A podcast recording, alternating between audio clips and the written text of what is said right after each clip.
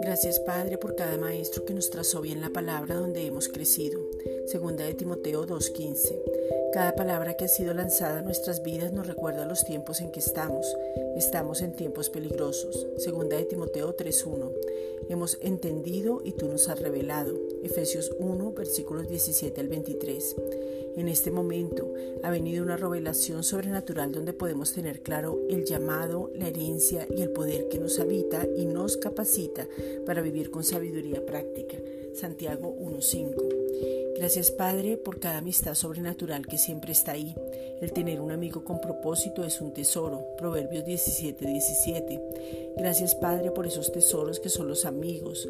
Gracias por cuidarnos y protegernos. Primera de Pedro 5:7. Gracias porque no nos ha faltado ningún bien. Hemos oído y queremos recibir de tu gracia maravillosa. Isaías 1:19. Hoy hemos oído y queremos recibir la abundancia de tu gracia y el don de la justicia. Romanos 5:17. Gracias Padre Eterno porque tú nos sacias y en la saciedad nos gozamos. Salmos 103:5. Y ahora estamos completos en Cristo. Colosenses 2:10. Queremos comer y beber, sumergirnos, tener una revelación fresca, tener luz en todas las áreas que no hemos tenido, una unción fresca, la manifestación de tu poder en nosotros. Juan 7, versículos 37 al 38. Gracias Padre por la provisión, Efesios 1.3, por la fortaleza, Isaías 40.29, por no sucumbir a la presión de este mundo.